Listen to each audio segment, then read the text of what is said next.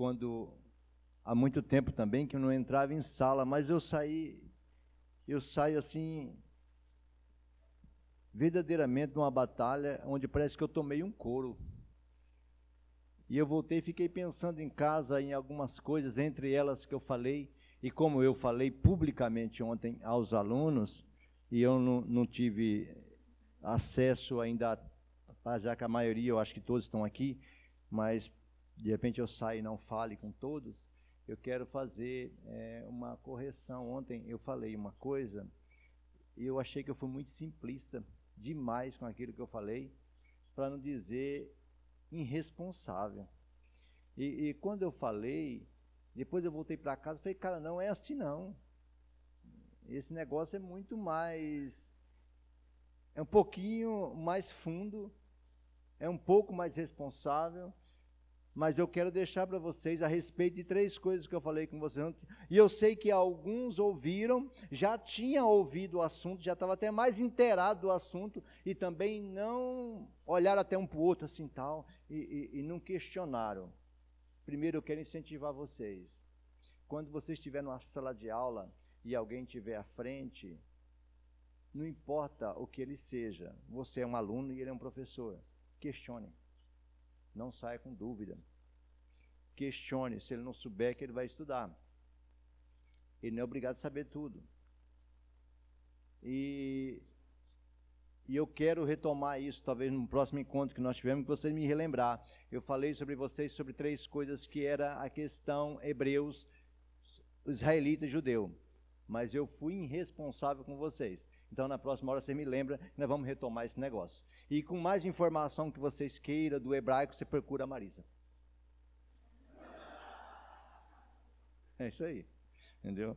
Não me lasque sozinho, não. Então, o que acontece? Mas é isso que eu queria, de antemão, deixar vocês, tá? É, de verdade, é mais um, um momento,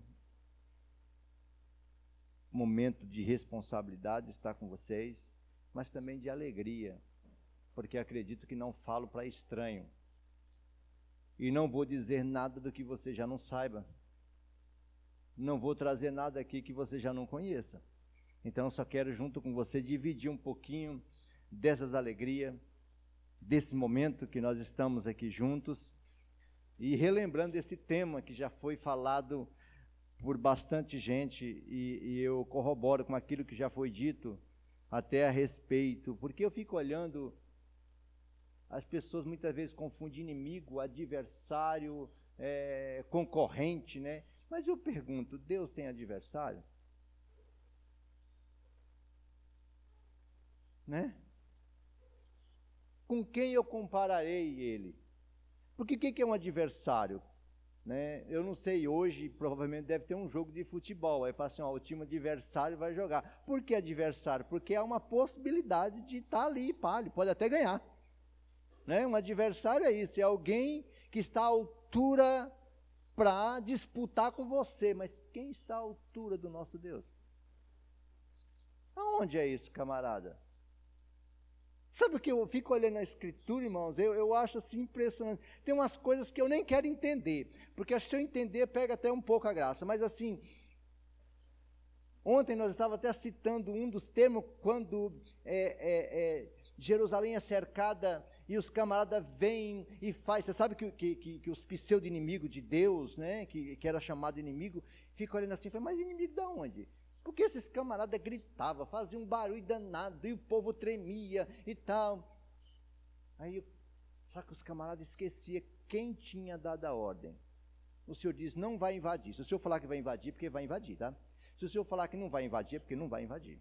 Se o senhor falar que vai ganhar, porque vai ganhar. Se ele falar que não vai ganhar, irmãos, é crer nessas coisas.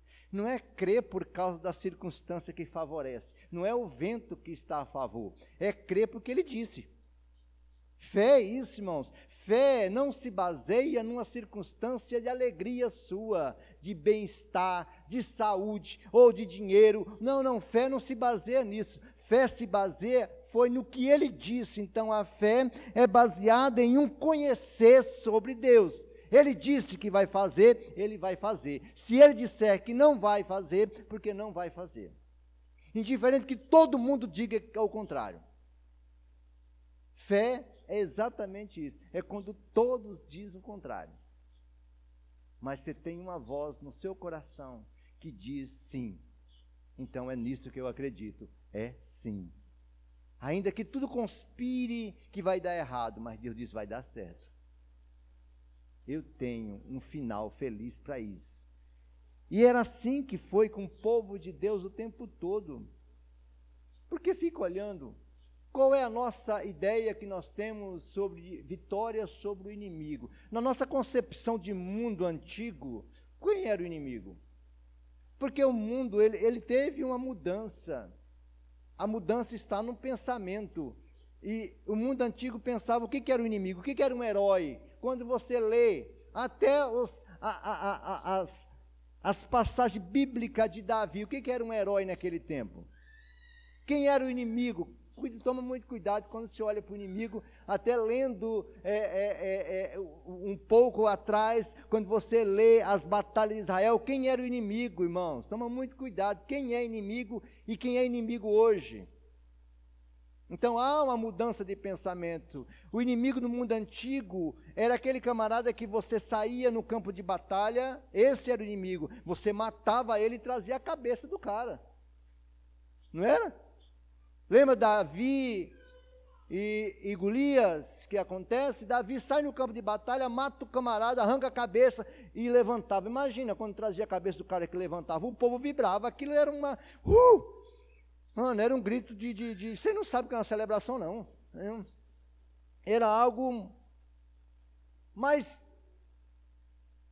o mundo começa a ter uma mudança. E essa mudança acontece um pouco antes até de Jesus o mundo grego começa a trazer uma nova mudança de pensamento. Quem é o inimigo? O inimigo não é mais aquele exterior.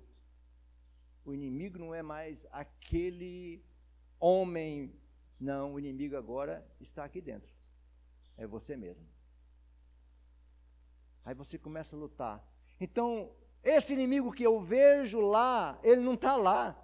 Esse inimigo que eu vejo lá, ele está aqui. Então, quem é o inimigo? Lembra do que eu só quero aqui raciocinar, pelo menos do que eu entendi que já foi pregado.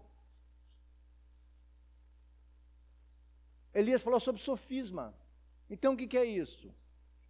O inimigo não são as pessoas, são os pensamentos. O que divide as pessoas são os pensamentos. E o que une também. O que que Paulo, quando escreve a carta aos Romanos, ele diz?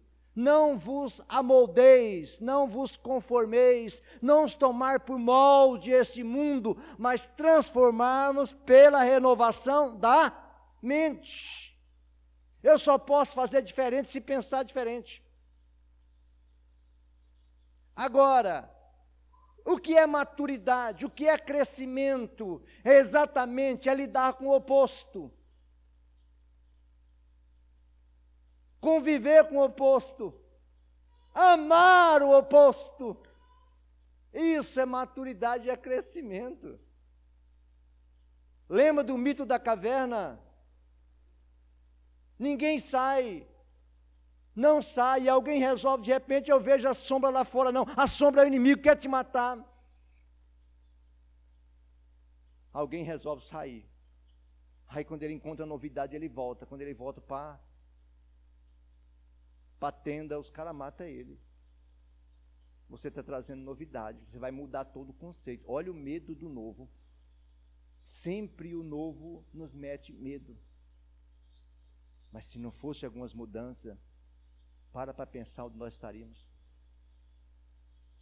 Eu li seu artigo, viu, Marisa?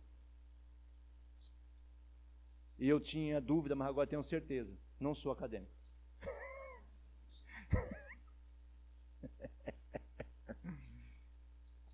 Muitos são chamados, mas pouco escolhidos para esse negócio. Porque, cara, quando você não é, é cansativo. Não é? E eu sei que para quem faz, cara, é, é, maravilhoso, mano. Entendeu? Aquele monte de dúvida, e incertezas, né? Não tem nada concreto. No fundo, no fundo você fala, fala e chega no fim de tudo você fala assim, mas o que, que você entende? Nada, é, é isso aí, é o que eles dizem. Ninguém tem a coragem de dizer, eu não disse nada, foi o que eles disseram. Eu só estou aqui para corroborar com o pensamento daquilo. Olha, alguém diz que é isso, mas ninguém diz que está errado, mas também ninguém diz que está certo. É disso que eu acho lindo. Mas quando eu olho, eu tenho uma admiração pela academia por isso. Sabe por quê? Porque os caras debruçam, estuda, estuda, estuda. E é exatamente, aí eu vejo as pessoas fazendo afirmação tão categórica de nada que tem prova, não tem base. Gente, eu fico olhando assim, com que coragem eu tenho a facilidade de olhar para aquele camarada sem nada conhecer sobre ele e afirmar categoricamente que ele é isso. É quase uma loucura. Por isso que Jesus não respondia a pergunta a não ser com perguntas. Ele exatamente que leva o outro a pensar. Eu quero que o outro reflita. Entendeu? E eu acho que está aprendendo. Eu gosto de algumas é, história de gente de sabedoria judaica. Eu gosto dessas historinhas. Parece boba, mas, cara, ela é carregada de, de, de uma sabedoria, mas de uma simplicidade. Porque a simplicidade, é, é, ela é tato.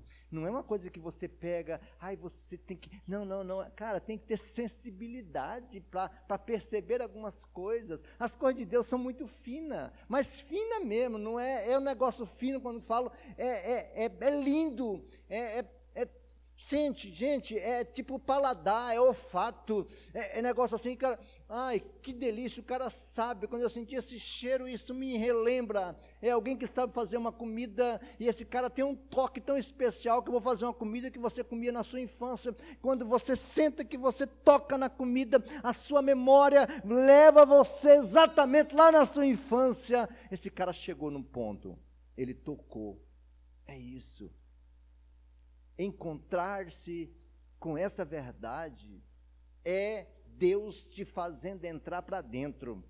A gente pensa que achar Deus é uma busca, eu saio correndo para encontrar Deus desesperado. Não, em desespero, primeiro você não vai achar, porque Deus não vai, não é uma coisa, Deus vai levar você para dentro, Ele te leva para o avesso, para você reconhecer. Lembra de Isaías? Quando Isaías entra lá e vê o Senhor, mas ele saiu de lá pulando, sapateando. Ai, ou, oh, hum, tá, não, não. Isaías só simplesmente falou assim: agora me lasquei. Porque agora, o que, que eu estou vendo? Eu estou vendo o Senhor. Quando eu vejo o Senhor, o Senhor, o que, que ele vai me mostrar mais? Não, não me mostrou nada. Eu só vi lá uma orla que enchia o templo, mas o resultado de encontrar com o divino é que o Senhor jogou ele para dentro. Aí ele viu esse rapaz, agora eu estou sabendo quem eu sou.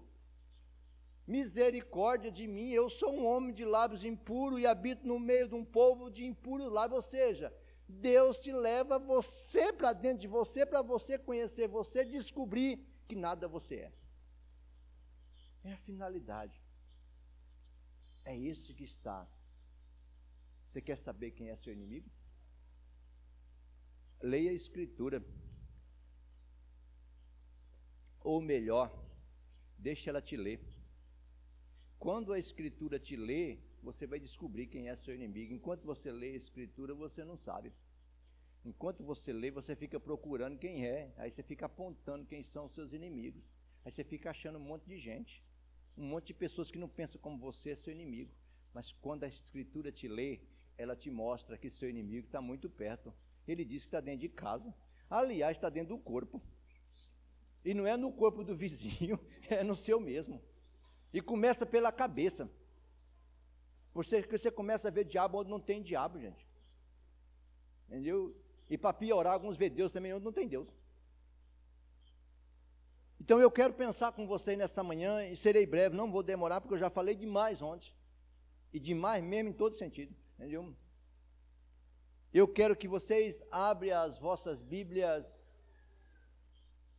em Apocalipse, no capítulo 5.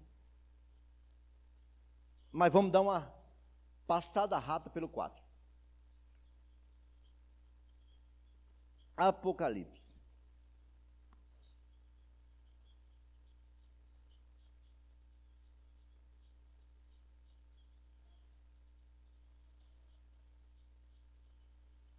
Eu vou ser sincero com vocês que eu já falei isso aqui, mas tem já uns 30 anos.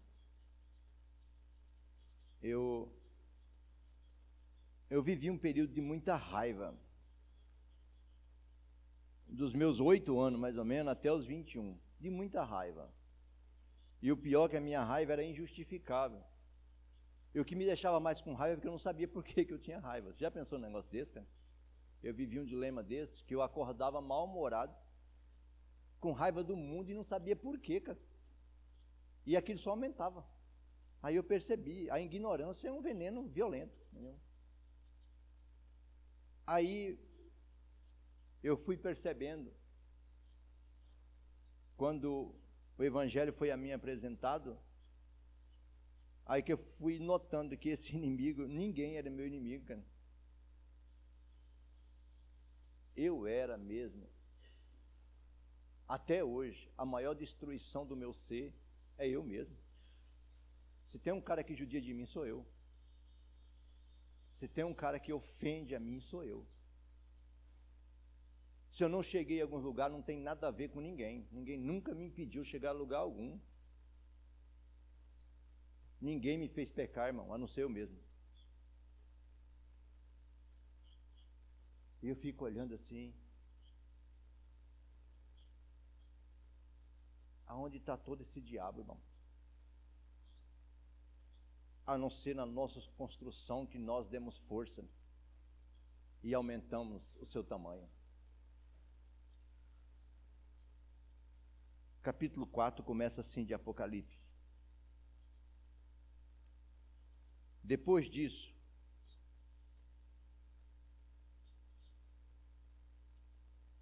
lógico que ele termina aqui agora a carta às igrejas da Ásia, aí ele vai terminar geralmente cada final da carta que você já deve ter lido, vai dizer aquele que tem ouvido, ouça o que o Espírito diz à igreja, não é isso?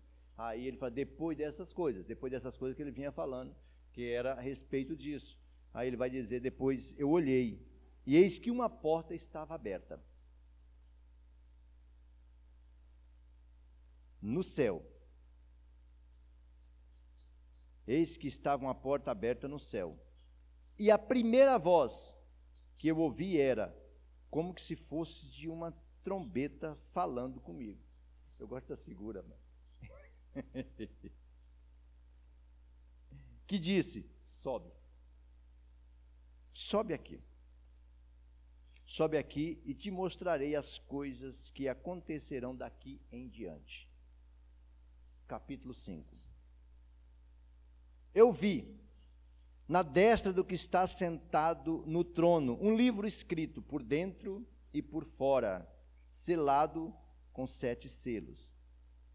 E eu vi uma fonte, uma, um, forte, um forte anjo proclamando em alta voz: Quem é digno de romper os selos e de abrir o livro?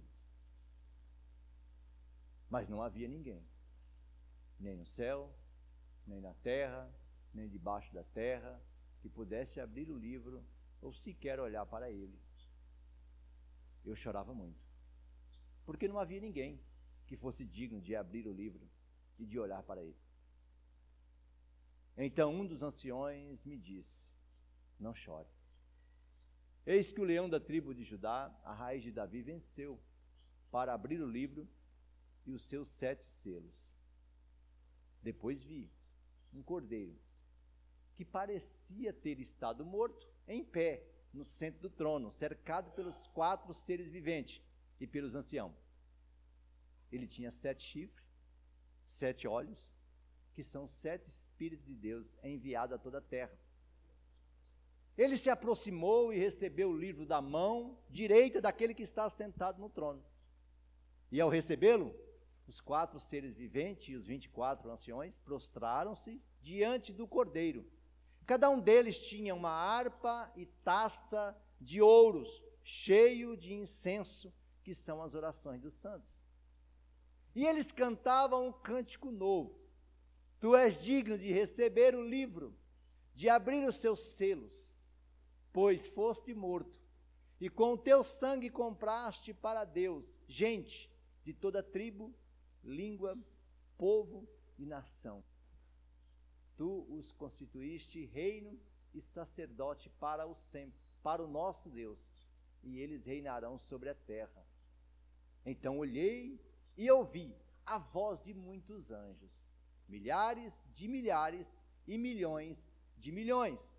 Eles rodeavam o trono, bem como os seres viventes anciãos, e cantavam em alta voz: Digno é o cordeiro que foi morto de receber poder, riqueza, sabedoria, força, honra, glória e louvor.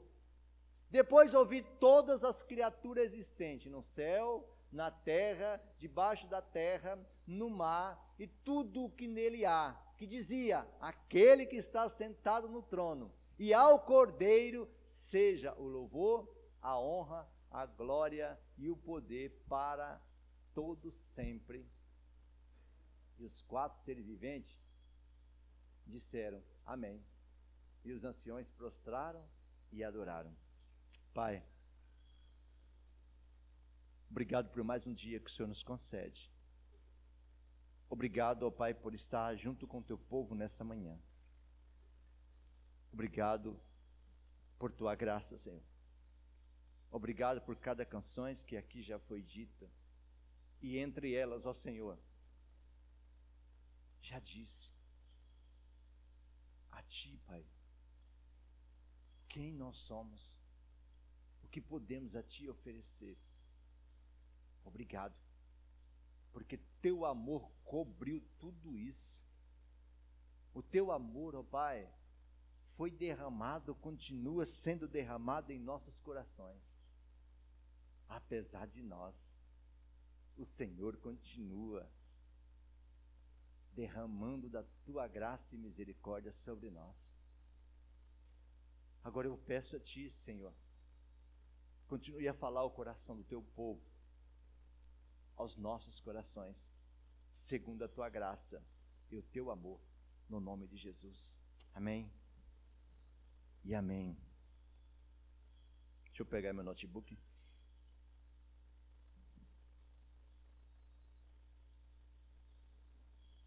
Wi-Fi demora um pouco, mas está chegando.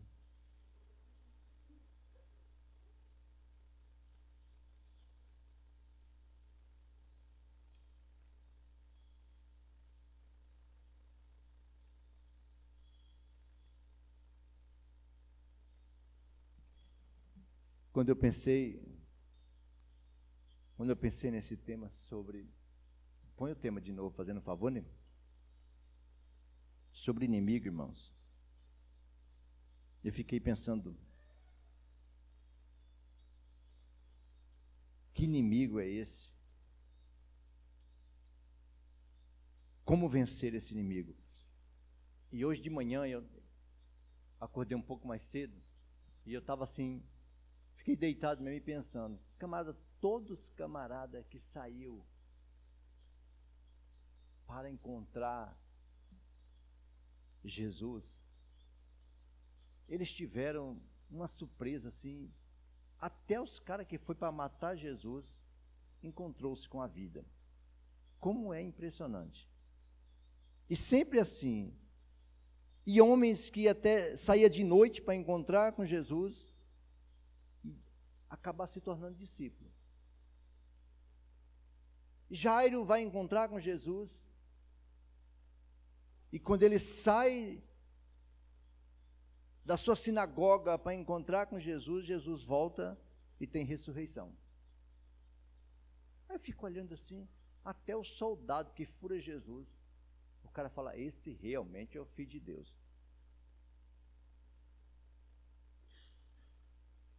Os discípulos, em certa caminhada com Jesus, eles param numa cidade e eles não são bem recebidos. Eu gosto muito dessa passagem, eles não são bem recebidos, e, e, e aquele parece que é uma síndrome nossa. Nós somos esses discípulos, sabe? Somos muito parecidos com os discípulos de Jesus. Porque a gente fica pensando que os discípulos de Jesus era tudo um santão da pega, né?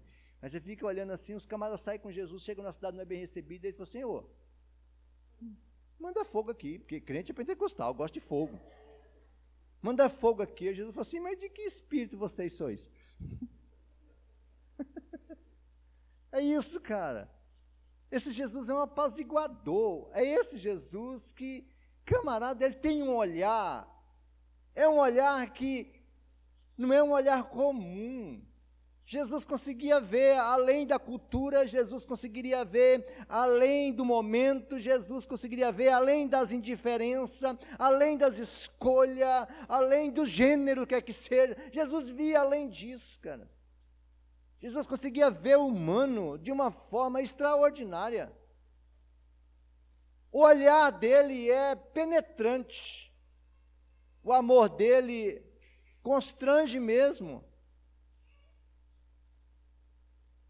Quando eu leio isso, João, eu fiz questão de ler um pouquinho aqui atrás, vamos entender a história um pouquinho de João. João agora é o último discípulo vivo. Quando escreve Apocalipse, eu sei que não sei quem vai dar aula para vocês de Apocalipse.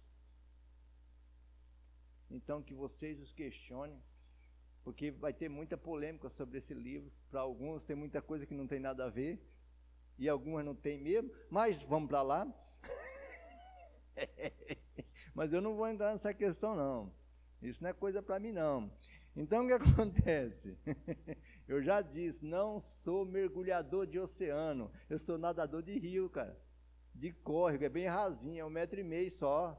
Eu já vejo o fundo assim, já de cima. Então, eu sou muito raso para esse negócio aqui. Mas uma coisa que eu fico encantado com o livro quando eu olho, porque o que me encanta, gente, muitas vezes não é toda essa essa que está em volta, é essa pessoa de Jesus. Essa pessoa de Jesus é fascinante, cara. A pessoa de Jesus e o agir de Deus, não fica muito preso nos personagens, mas camarada, o que está por trás, sabe? Esse amor de Deus, é esse Deus que ninguém vê, mas que está presente, sabe? Um, alguns chegam até a dizer, ai, o silêncio de Deus, né? não tem essas paradas assim, ai, vocês vão estudar agora, quando terminar esse último profeta Malaquias, vamos entrar nos 400 anos de silêncio, olha só as páginas brancas da sua Bíblia, pode... ah, o período interbíblico, o império agora se levanta, porque o império babilônico passa, passa também o, o, os gregos, medo persa, os gregos, depois o romano, vai chegar até o final, e aquela toda história, mas naquele período entre, tem um período que é dos gregos, silêncio. Cara, vocês esquecem que Deus fala sem palavra, né? e usa quem ele quiser. Seja cultura, seja povo, seja língua. Deus nunca deixou de falar. O problema é que talvez Deus não fale tanto como a gente pensa. Por que, que Deus não fala muito? Porque Ele sabe das coisas. E quem sabe não dá volta, irmão. Quem sabe é isso. Você pode, Jesus fazia muita coisa? Falava muita coisa a respeito do que ele ia fazer? Não, chegar e fazia, né? a gente aprendeu assim, uma, a gente junta um pouco de filosofia, de, de ciência, junta um bocado de anatomia, quando a gente vai orar por alguém, já percebeu que a gente junta quase tudo isso? Psicologia, antropologia, isso é para fazer uma oração pelo elemento que está doente. Só que o elemento só continua doente, né? Jesus só olhar para o doente e fala, levanta e anda. Por quê? Porque com certeza o pai já tinha falado com ele, vai lá e faça. Quando o pai fala, tudo fica fácil. Agora, se o pai não fala, a gente gasta talvez um grande tempo para convencer o pai para fazer o que a gente quer. Mas o pai não é levado por conceito dos homens, ele não vai fazer o que a gente quer. Ele faz o que ele quer. Não é assim?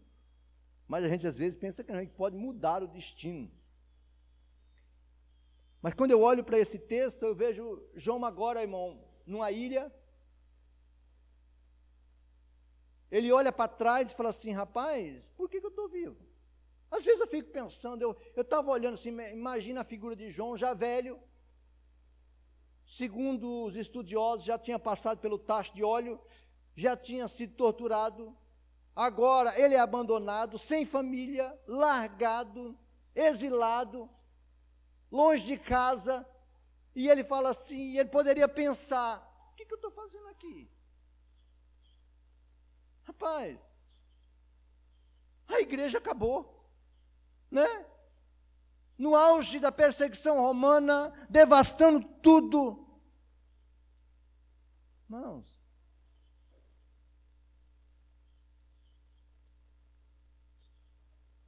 Jerusalém já destruída mais uma vez. Os alicerces do templo já estão tá removidos de novo. Os caras atrás de ouro. E aí eu começo a notar João naquele lugar sozinho, ele olhando assim, nada. Se João fosse imaginar hoje, é, qual seria a mensagem de João? Seria a lamentação de João.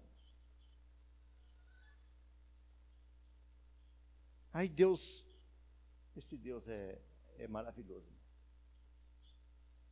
Deus falou assim, João, eu sei que está feio aí embaixo. Mesmo no caos, mesmo feio, eu estou com você, João. Mesmo sem perspectiva, você pode não estar vendo nada. Mas vou fazer um negócio, João. Se eu falar embaixo, você não vai nem entender. O que eu quero te mostrar, se eu disser, você não vai entender. Então vai o seguinte, João, sobe para cá. Eu quero te mostrar. Irmãos, imagina, João está no meio do negócio. Como se acredito que João sofre um arrebatamento de espírito, sei lá, e ele, ele tem um, um momento de, de êxtase. E eu não acredito que foi só um momento, porque para ele escrever tudo isso, gente, isso foi tempo. E Deus vai mostrando para o camarada, é lógico que por mais que mostre a nossa capacidade, não tem como descrever como é. Então você tem que criar figura de linguagem para colocar isso dentro do seu entender. Imagina, tenta descrever uma visão. Aí você começa a olhar algumas coisas, parece monstro, né? Não é só ele, você vê alguma visão de Ezequiel também, é um monstro, é um negócio cheio de olho, cara. Como é que você define isso? É olho para todo lado. Né? Já viu umas borboletas? que parece que tem os quatro olhos assim na zona, as grandona. Não sei, né, da roça, você não vê esse bicho, não. Entendeu? Mas tem umas que é linda, cara. Você olha assim, quando ela abre as asas, parece que ela tem um monte de olho. E eu sempre achei, sempre leio como fui, eu sempre achei que era mesmo, era, tudo era olho. Depois fui vendo que não, aquilo era para enganar o predador. Entendeu? Agora que nesse momento que João sobe, aí o Senhor falou, vou te mostrar. E Deus vê aqui no capítulo 4, leva, vai mostrar o quê? Aí que eu acho interessante é isso. Que João vê alguém no trono. Primeira coisa que ele vê. Há alguém no trono. Tem uma pessoa. Tem o Senhor. Tem alguém que está sentado no trono. Ou seja, irmão, o que você imagina quando você imagina trono? Alguém que comanda. Alguém que tem as rédeas, alguém que tem o controle desse negócio. Alguém que está acima. E sempre é assim. Para para pensar, quando Deus se apresenta, quando Deus nos chama para alguma coisa, sempre mostra alguém no comando. Mas não quer dizer que as coisas em volta estão resolvidas. Mas tem alguém no comando. Mas a vida continua. Crente, quando você veio para o Evangelho, com certeza você olhou assim: agora eu achei, encontrei com o meu Salvador, encontrei com o meu Senhor, o meu Jesus, o Criador do céu e da terra. Aí você fala: agora pronto. Não, não, mas continua uma realidade de batalha, de ganhos, de perca, de choro, de dor. Continua, mas você sabe, há alguém no controle de tudo isso. Esse alguém está lá. E ele não é inerte.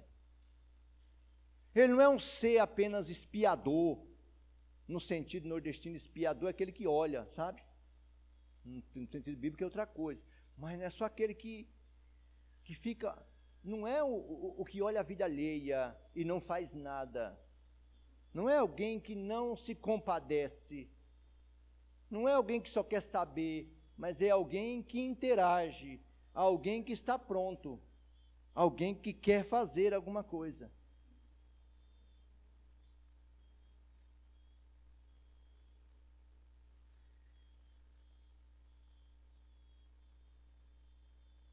Volta lá para mim, coloca lá o Apocalipse 5.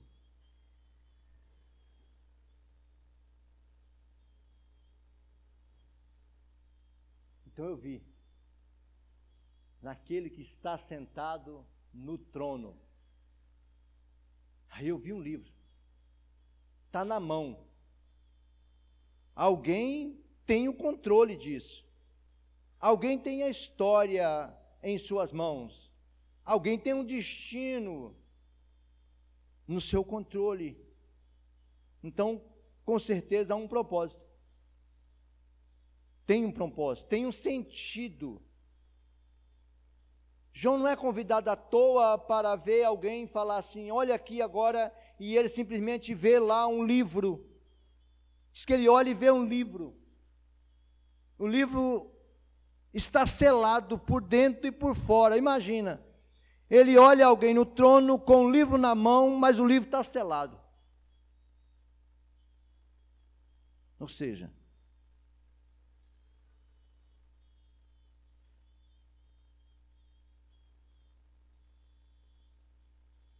há uma impossibilidade. Ao mesmo tempo que ele está diante do Todo-Poderoso, ele vê alguém com um livro, mas o livro está selado. Aí há uma questão, um questionamento, uma pergunta surge: quem é digno?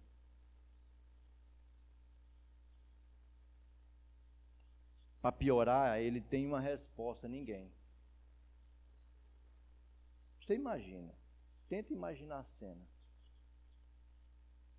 E alguém diz assim: ninguém é digno de abrir o livro.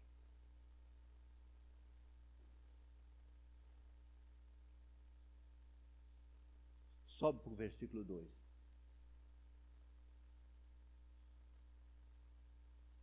Um anjo pergunta ele proclama em alta voz: Quem é digno de romper o selo e de abrir o livro? Mas não havia ninguém. Irmãos, aí você imagina, você está lá no alto vendo, ninguém era digno de abrir nem de olhar para ele. Ele diz: Nem no céu. Aí ele olhou todos os anjos, ninguém era digno. Ele olha para a terra, ninguém, nenhum homem poderia, nenhum rei, nenhuma autoridade, não tinha ninguém que fosse digno. Ele olha para mais fundo ainda, seja até no inferno, nem o diabo também. Então, ou seja, ninguém, nem no céu, nem na terra, nem debaixo da terra, poderia abrir o livro. O que, que restou para João? O desespero. Agora, uma decepção toma conta de João e diz que ele chorava muito. Você imagina, você já estava vendo toda uma história de aflições aqui na terra. Agora ele vendo o último dos apóstolos vivo ainda, os outros já tinham morrido, cada um da sua maneira mais terrível, a igreja sendo totalmente perseguida, Agora João exilado, agora ele tem uma visão, Deus manda ele subir, quando ele sobe, Deus mostra agora um livro, e o livro está selado, fala, rapaz, a batalha continua, é disso que eu estou falando. João fala assim, agora vai subir, vai ser só alegria. Quando João chega no céu, tem umas coisas que eu não consigo entender mesmo. No céu agora, ele vê diante de algo, ele vê alguém sentado no trono, ele fala: tem alguém no trono, agora o problema vai ser resolvido mas alguém está com o livro na mão, mas o livro está selado por dentro e por fora. Aí um proclama dizendo, mas quem é digno? O outro diz, ninguém, ninguém, nem no céu, não via nem na terra, nem debaixo da terra, ninguém era digno de abrir. Então João chora, ou seja, está tudo acabado. Eu começo a olhar, irmãos, para algumas pessoas, é isso, eles estão buscando soluções em pessoas, e eles olham e falam assim: alguém, alguém vai aparecer, alguém que vai mudar o meu destino, vai surgir alguém que vai mudar a minha história, e ele olha em volta e não vê ninguém. Quem é que pode? Ninguém. E o desespero toma conta. E muitas vezes ele sai à procura de um conselho e vai em outro conselho de alguém que está vivendo pior do que ele ainda, e alguém fala: realmente está perdido, não tem mais jeito, nós estamos lascados, a impossibilidade tomou conta. Mas sabe o que eu admiro? No céu não foi um, um querubim que voou, não foi um serafim, mas disse que um ancião Sabe quando eu vejo um ancião, eu vejo alguém experimentado. Alguém que já passou por algumas frustração na vida, irmãos. Para para pensar, talvez você hoje não está sabendo como lidar com aquele menino. O seu menino está com três anos, dando muito trabalho. Você já procurou tanto psicólogo, já levou o menino para tanta coisa. Procura um ancião, que já criou uns 20 filhos. Pergunta para ele como é que faz. Talvez está procurando errado. Você está no desespero. O acadêmico não consegue dar uma resposta, o outro não consegue dar uma resposta. Procura alguém experimentado. Senta com ele. Como é que faz? Eu vejo seus filhos. Eu vejo que a senhora não tem nenhuma leitura. Mas a senhora criou 15 filhos. Os meninos estão tudo aí, crente. Como é que faz? Talvez ela não vai saber explicar de uma forma tão pedagógica. Mas talvez ela vai falar algumas coisas simples. Enquanto ele estava de pé, eu estava de joelho. Enquanto meus filhos andavam, eu intercedia. E quando eles deram as suas mancadas, eu não passei a mão sobre a cabeça deles, não, mas não deixei de amá-los. Eu não troquei a, a, sua pseudo falta com presente. Eu fui presente para eles. Eu não negociei os meus valores, mas eu ensinei o que é valor para ele. Então é isso. São conselhos simples.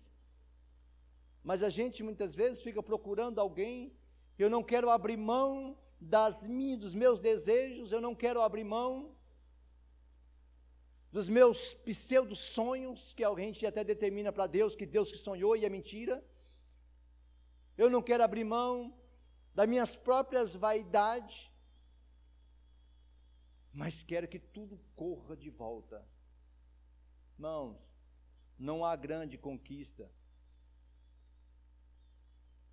sem grandes sacrifícios. É preciso fazer sacrifício. Tem uma questão. Ninguém podia abrir o livro. Mas quando eu olho para capítulo 5, versículo 5, diz assim: eu vejo uma esperança surge uma esperança. Porque um dos anciões me disse: Não chore. Eis que o leão da tribo de Judá, a raiz de Davi, prevaleceu para abrir o livro e romper os seus sete selos. Aí nesse instante, o seu olhar agora mira para outro lado e diz que ele olha. Sobe um pouquinho, nego. Depois disso eu vi um cordeiro que parecia ter estado morto, em pé, no centro do trono, cercado pelos quatro seres viventes e pelos anciões. Ele tinha os sete chifres e sete olhos, que são sete Espíritos de Deus enviados a toda a terra.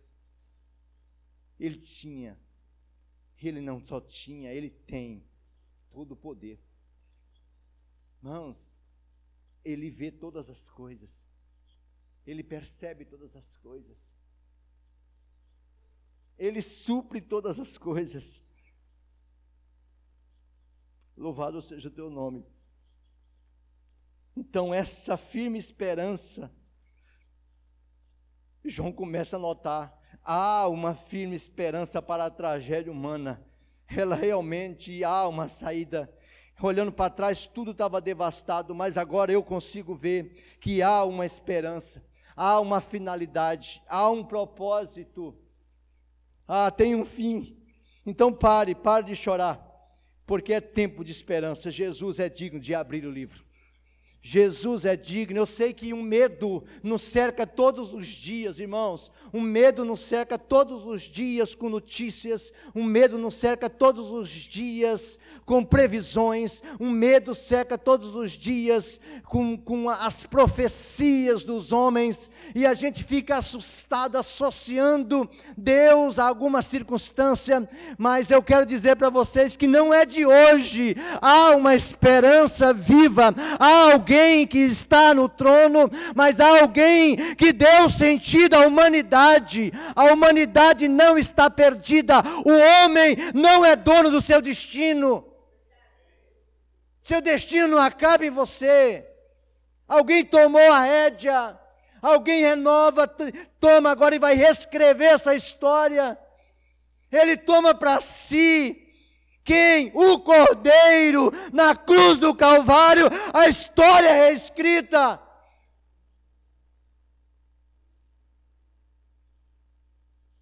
Se não fosse por Jesus,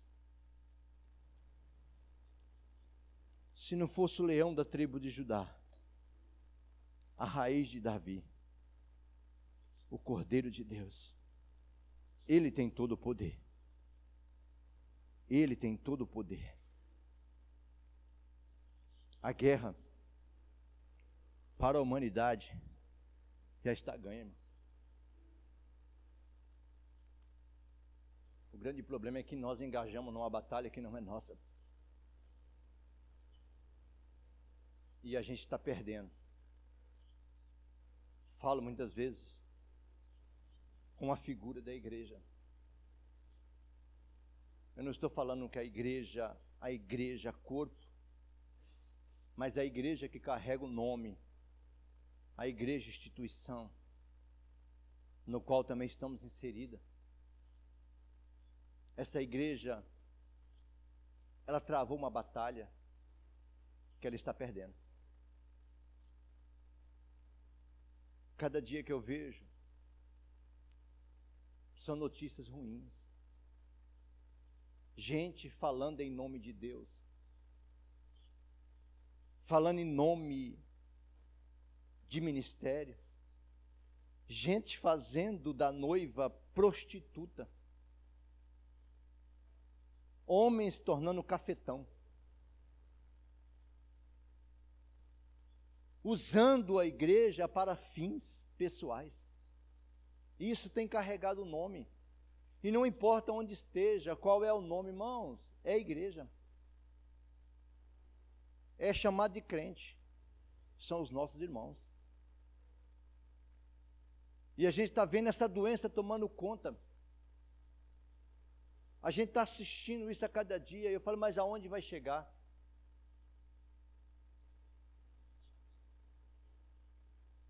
A guerra já está ganha, irmão. A guerra já está ganha. O nosso inimigo não tem nada a ver com esse cidadão. A vossa luta não é contra a carne, nem contra sangue. Irmãos, para para pensar. Se não me engano, foi Marisa que falou sobre autocontrole aqui, ou inteligência emocional, ou seja manso. Você já imaginou, irmão, um servo, um escravo, sem autocontrole já é um desastre.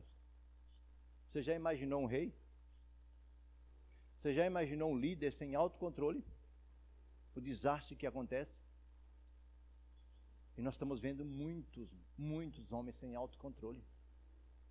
Líder de nações em nossa América do Sul, em nosso mundo, sem autocontrole, irmãos. Isso é assustador. Então, quando nós olhamos isso, vamos olhar aqui para dentro, para nós, sem essa inteligência, carregando o nome de Jesus, o que se é feito com isso? Sabe por quê? Estamos travando uma guerra que não é nossa, trazendo inimigo, irmãos, que não são inimigos. Eu não sei vocês, mas eu eu vivo mais tempo fora, rodeado por pessoas não cristãs. E dá medo da forma que eles estão nos enxergando, como eles estão nos vendo. Que mundo que está ficando para Samuelzinho? Que mundo está ficando para esses meninos que estão vindo, irmãos? Um mundo hostil. Igreja, a nossa batalha já foi vencida. Nós era um povo que era para celebrar.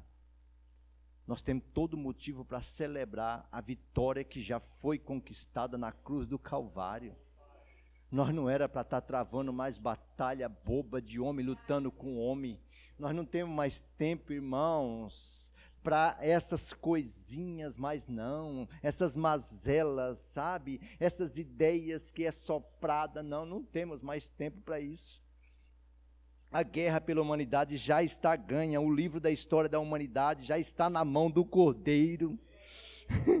sabe, a minha história e a sua já está na mão do Cordeiro, irmãos. O cordeiro já venceu, já pagou o preço. A gente lê e parece que esquece. A dívida já foi paga. Então o que me resta? Parece que a gente continua trabalhando como se estivesse devendo. Eu estou sempre devendo, sempre com medo. Medo de quê? O amor lança fora todo medo.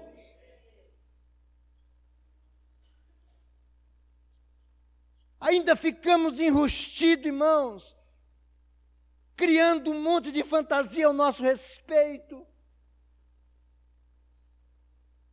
Hipocrisia ao nosso respeito. Não nos deixa conhecer e nem conhece. Mentimos uns aos outros o tempo todo. Chamamos nós de irmão, mas de verdade a gente é todo maquiado Aonde estão os amigos? Aonde está, irmão, a sinceridade? Está difícil achar alguém em quem possamos confiar, se abraçar, sabe, aliviar as cargas uns dos outros. Nós criamos ídolos para nós. Fazemos de homens deuses. Quanta idolatria. Quanta idolatria, irmãos. Você acha que algum inimigo conseguiu vencer Israel? O único inimigo que venceu Israel foi eles. Quando eles se entregaram às idolatrias, irmãos se Israel não se tornasse idólatra, ninguém, você pode olhar quem é que pode superar este povo, irmão. Tem coisas que você olha assim, você não imagina. As nações tremiam quando o povo de Deus marchava. Vocês acham que era tanta gente? Não era tanta gente, não, irmãos. Mas no meio daquele povo há um larido de um rei. Quem pode parar este povo? Tem algumas passagens de juízo, principalmente, que eu acho interessante quando Balaque e Balaão iam um convida o outro, até quer pagar uma propina, vem cá que eu vou lhe dar um dinheiro, nego, vem cá, eu, é, é, época de campanha, eu tenho que fazer alguma coisa, mas esse povo está crescendo, está vindo, amaldiçoa esse povo aí, e ele olha e fala assim, eu vou lá, e ele resolve, rapaz, como que era um negócio doido naquele tempo, e o cara resolve, para ele amaldiçoar, ele vai ter que falar com alguém. E quando ele fala, ele tem uma resposta, e a resposta é o contrário. Ele volta, quando levanta a mão, o cara começa a abençoar. Como é que pode? Mas, rapaz, eu te paguei. Eu te paguei para amaldiçoar, pai. A propina você recebeu. E você está abençoando esse povo. Ele fala assim, rapaz, mas não tem, é contra a natureza. Não, eu tentei, eu, juro que eu tentei. Eu fiz até uma mandinga, mas não deu certo. Porque como é que eu posso amaldiçoar um povo a quem Deus abençoou?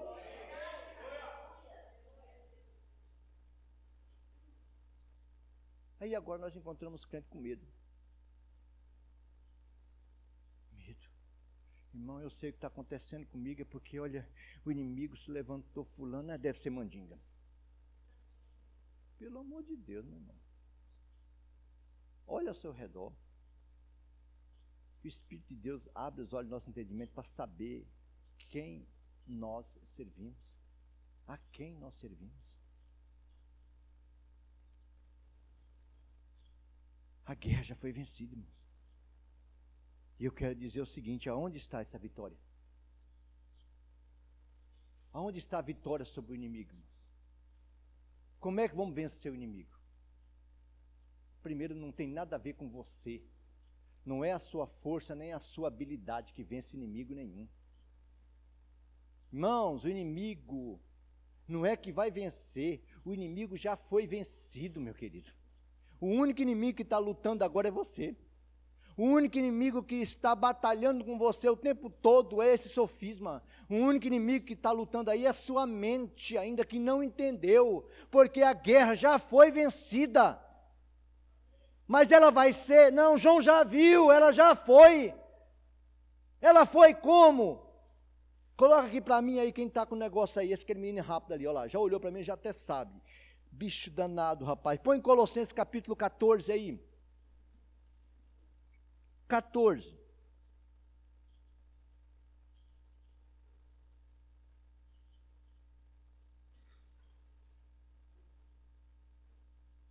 Mas não é no capítulo 14 que não vai ter, né? É isso aí. Em quem temos a redenção, a saber, o perdão dos pecados. 15. Que também nos falou do amor Vê aí, vê aí. Ele é a imagem do Deus invisível, o primogênito sobre toda a criação. Irmãos, a nossa vitória está aí já. Está aonde? Aonde ele vence? Quem é que vence? Como vence? É Cristo na cruz, irmão, que vence. Quando eu olho, fala para pensar todo o flagelo de Jesus na cruz. Ali ele estava dizendo: porque ele já tinha orado antes, Pai, não só por esses, mas por aqueles que hão de crer. Eu vou morrer a morte deles. Jesus agora toma sobre si os nossos pecados, ele leva. Mãos, Deus o pune os nossos pecados no filho para nos fazer livre. Para para pensar, que amor é esse? E a gente fala assim, alguns chegam assim, mas como que pode? Que Deus é esse que amou é tanto que matou o seu filho? Que Deus é esse que amou tanto a humanidade que não poupou o seu filho? É isso que eu quero dizer. Toma cuidado com as visões, muitas vezes pessoal, achando que esse Deus vê como nós vê. Não, ele vê muito mais longe. Ele não poupou, ele viu. Ele não podia, irmão, castigar a nós, porque não teria resultado. Se o castigo fosse sobre nós, não haveria resultado, não haveria redenção. Mas ele fala assim: Eu vou pegar o santo, o meu filho, e ele agora agora torna homem. Como homem ele vai para a cruz, leva o pecado da humanidade na cruz e morre naquela cruz. A vitória está na cruz. A vitória está no sangue. Não há remissão de pecados sem o derramamento de sangue, irmãos. O sangue do Cordeiro eu acho engraçado, porque essa é a figura que a gente vê no Apocalipse. Quem é que parecia que estava estado morto, mas agora está vivo em pé? João vê o Cordeiro, o Cordeiro de Deus que tira todo o pecado do mundo. O testemunho, vê Apocalipse capítulo 12 o verso 11, apenas a parte B.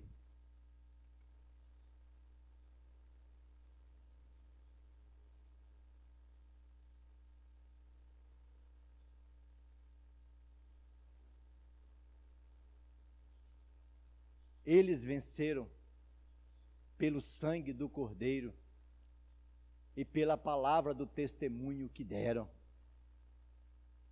Diante da morte, não amaram a sua própria vida. Irmãos, a vitória estava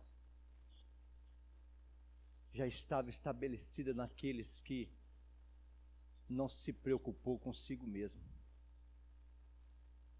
Você acha que esse evangelho chegou até hoje aqui?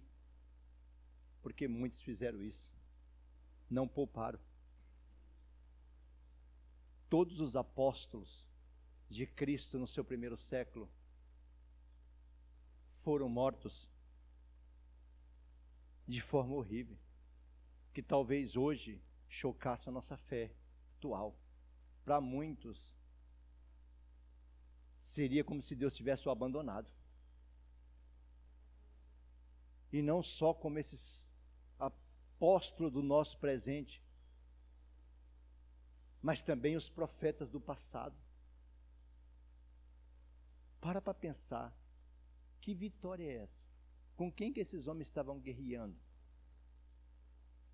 Pensa, esses homens sofreram na sua própria carne. Morreram para dar um testemunho. Cara, eu fico olhando aí, qual é a nossa ideia de testemunho, irmão? Irmão, vem contar um testemunho. O que, que nós contamos de testemunho? Um carro. Não é? Que eu estou com carnê para pagar. Nós muitas vezes contamos o testemunho de uma televisão maior, que ela vai ter dois, três anos de durabilidade. Vai queimar. É LED. Três quedas de luz forte vai queimar sua TV. É isso que é testemunho. Uma mudança de emprego. Esse é um testemunho.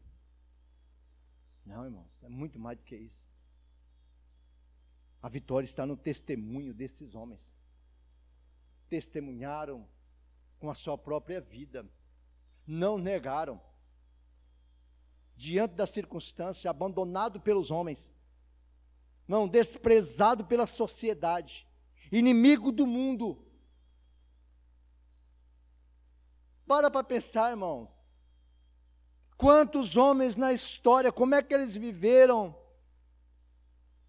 O povo rejeitava o que eles diziam, mas eles não deixaram de interceder pelo povo,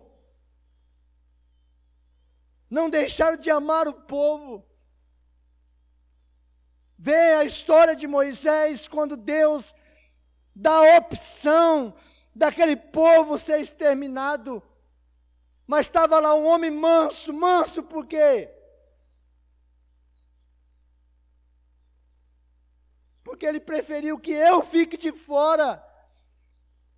Mas que esse povo chegue. Gente, alguém está comprometido. Não, é o meu povo.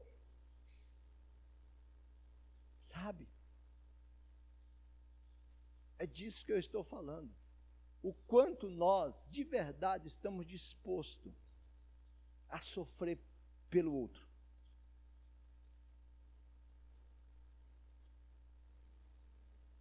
Se estamos desistindo de sofrer pelas nossas próprias causas. Nós abandonamos muitas vezes pelos nossos próprios desvios, pelos nossos próprios erros e buscamos um bode expiatório para culpar dos nossos próprias vaidades, nós deixamos muitas vezes aquilo que é de Deus pelos nossos próprios interesses. E eu pergunto quanto estamos dispostos a sofrer pelo outro.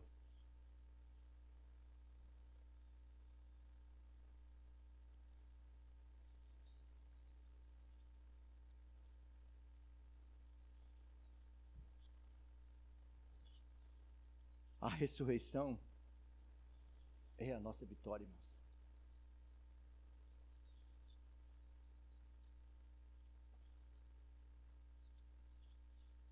De verdade. Se Jesus não tivesse ressuscitado,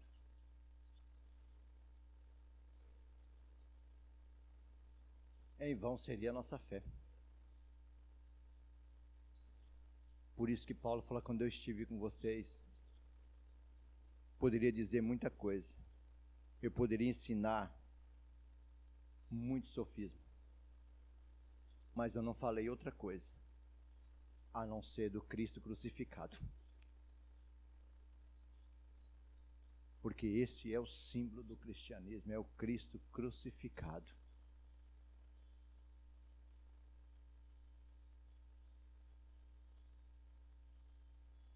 Então, diante disso, o que precisamos fazer? Diante dessas coisas que nós já ouvimos, a história não tinha um destino, a história não tinha um fim, a história humana estava perdida. A história humana, olhando em todo o passado, ela estava, irmão, sem um fim. O sacrifício não adiantava mais. Todo, até o modelo de culto, o próprio Deus já estava cansado. Ele mesmo disse: Estou cansado das vossas luas novas, estou cansado das vossas ofertas, estou cansado dos vossos sangue. É a história da humanidade, estou cansado, não tenho o que fazer. Não tinha, irmãos, futuro mais nenhum. Aí você vai entender que alguém tem um livro na mão agora, alguém toma a história dessa humanidade. Alguém se oferece, a dívida era muito grande, era impagável. Não podia mais ter como remover. A humanidade estava destinada à extinção e à perdição. A viver ao seu próprio léu. Mas alguém interfere. Alguém interfere nessa história Irmãos, antes de eu existir, antes de você existir, Ele toma em Suas mãos a história, a minha e a tua história. Ele traz para mim. Eu vou dar um destino.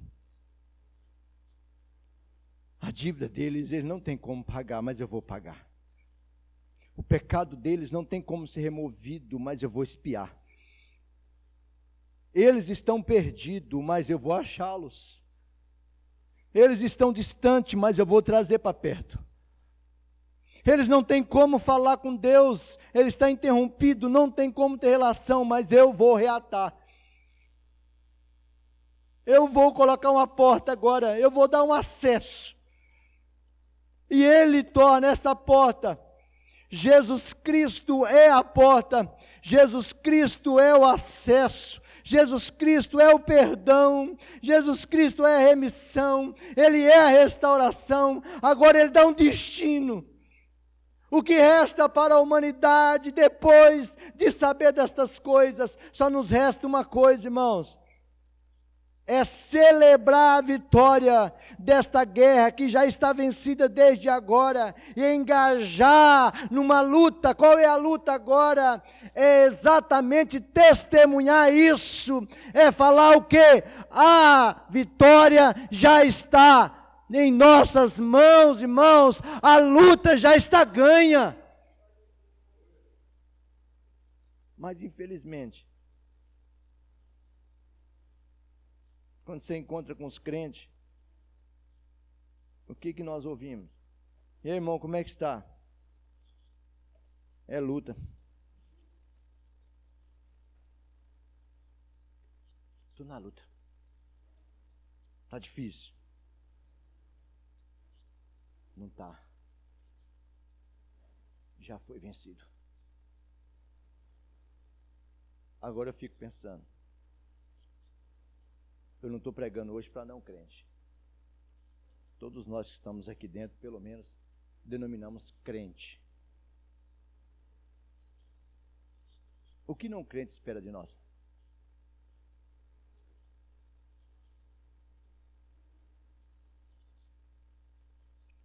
Nós declaramos filhos de Deus. Somos mais do que vencedores em Cristo Jesus. Mas vou confessar do meu coração a vocês isso é só canção. A gente canta isso com fervor.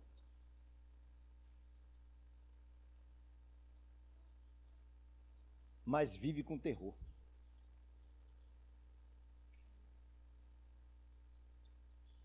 alguém disse é verdade. Talvez a fé ocidental.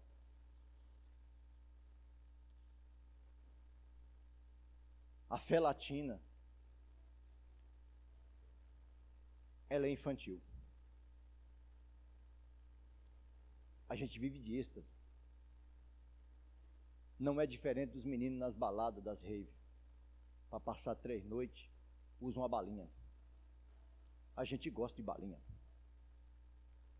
A gente gosta de umas coisas que nos tira, sabe, das nossas, talvez até responsabilidade. Vibra. Mas a nossa fé genuína, porque crê na palavra de Deus, parece que oscila muito. De verdade, quanto que nós cremos que Jesus já venceu.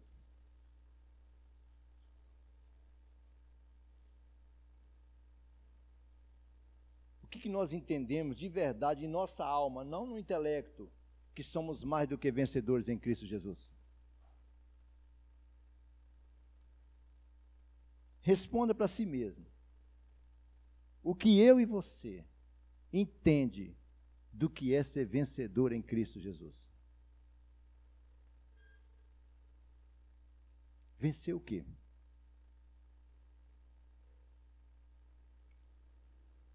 Se ainda entendemos que o inimigo não é nosso. Se ainda temos pessoas até irmãos, até nós confessamos irmãos, e a gente trata, talvez não diga, mas trata como inimigo.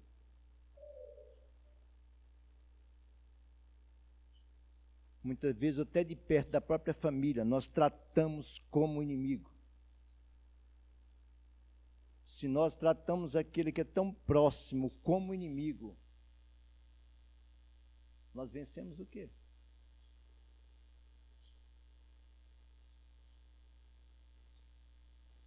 Então, que seja o nosso amor não fingido. Que o nosso amor seja não fingido. Porque, irmãos, que Jesus Cristo, a pessoa do Espírito Santo de Deus, ilumine a nossa mente para enxergar, para perceber o que é ser uma nova criatura. O que é nascer de novo. O que seria esse novo ser? Porque se coisas novas não acontecem com a gente, porque talvez ainda há um ser velho que não se renovou. Não se bota vinho novo em odre velho. Não é isso? Porque ele não vai aguentar a fermentação e vai romper. Então se faz novo para depois se encher. O grande problema é que a gente está vindo velho e pedindo para Deus encher. Deus não vai encher velho. Quando eu falo velho, não estou falando de idade, é a figura. Deus não vai, irmãos, enquanto a casa não for renovada. Então, que o Senhor de verdade é necessário, e eu quero sugerir a você, estou também sugerindo a mim, olhe um pouquinho com mais atenção naquilo que Jesus disse: é necessário nascer de novo. O que, que é esse novo nascimento? Enchei-vos do Espírito, não vos embriagueis com essas coisas, com essas devagações, mas enchei-vos do Espírito. O que é isso? Não trate isso como momento de êxtase mas trata isso como uma vida inteira. Sem essas coisas, a gente não vai conseguir entender o tempo, nem tampouco as Escrituras. Que o Senhor continue a nos ensinar nesse caminho, irmãos, nesse caminho prático da fé cristã. Porque de verdade, eu falo para vocês com pesado do meu coração. Deus é minha testemunha sabe, se for peneirar, talvez eu seja um dos piores. Mas mesmo com toda essa ruindade do meu coração, algumas coisas me preocupam com o caminho e destino que nós estamos dando com concernente à nossa fé nesses últimos tempos. É assustador, irmãos. É assustador que nós estamos ouvindo. E quando eu estou falando é o seguinte: se a gente olhar para a igreja no princípio, diz que era acrescentado todos os dias a fé, e era acrescentado pelo modo de vida daqueles que estavam. Era engraçado, eles se reuniam, a forma que eles se reuniam, a forma que eles estavam junto, atraía os que estavam de fora. Ele não ia buscar, não, Marisa. Pelo menos eu não vejo isso. Ninguém fazia folheto, ninguém fazia programa de televisão. Ah, fazia campanha de evangelização. Não. A forma que eles viviam, até porque, se for pegar, boa parte do povo já tinha um costume judaico que é família, é se reunir. A forma que eles se reuniam, que eles estavam juntos, a alegria de compartilhar o pão, de aprender no templo, eles estão juntos, tão gostoso. Aqueles que assistiam de fora falaram assim: Cara, eu não quero ficar fora desse negócio, não, é bom demais, eu quero estar lá. Aí eu pergunto: aqueles que estão nos vendo, estão querendo estar conosco?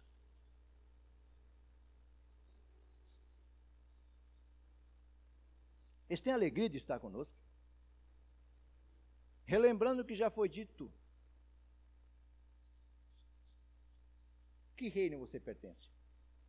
Que reino eu pertenço? Se pertencemos ao reino de Deus, isso que foi ensinado aqui que difere? Como é que eu sei que pertence ao reino de Deus e também sei que não pertence ao reino de Deus? É se pertence ao reino de Deus, as pessoas têm prazer de estar ao meu lado. Eles gostam de estar com a gente. Eles têm alegria de compartilhar com a gente. Agora, quando eu chego, as pessoas vão embora e se afastam de mim, talvez eu não pertença ao reino de Deus, eu posso pertencer a qualquer outra coisa.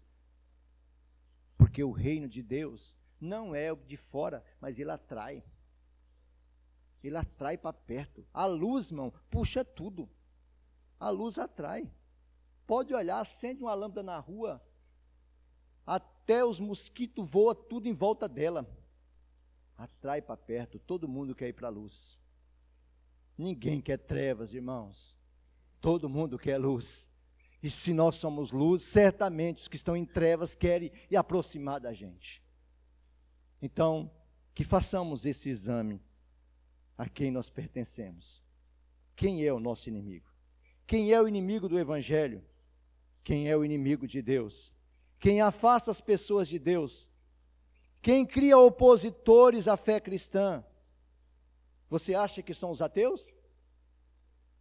Você acha que são os filósofos? Não, irmãos. Somos nós.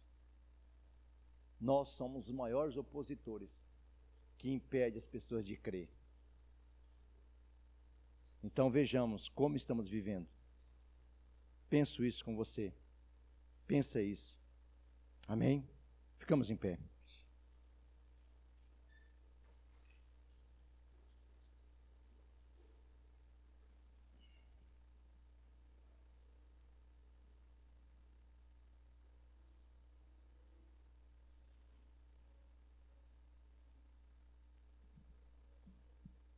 Pai, é no nome de Jesus que eu rendo de graça nessa manhã.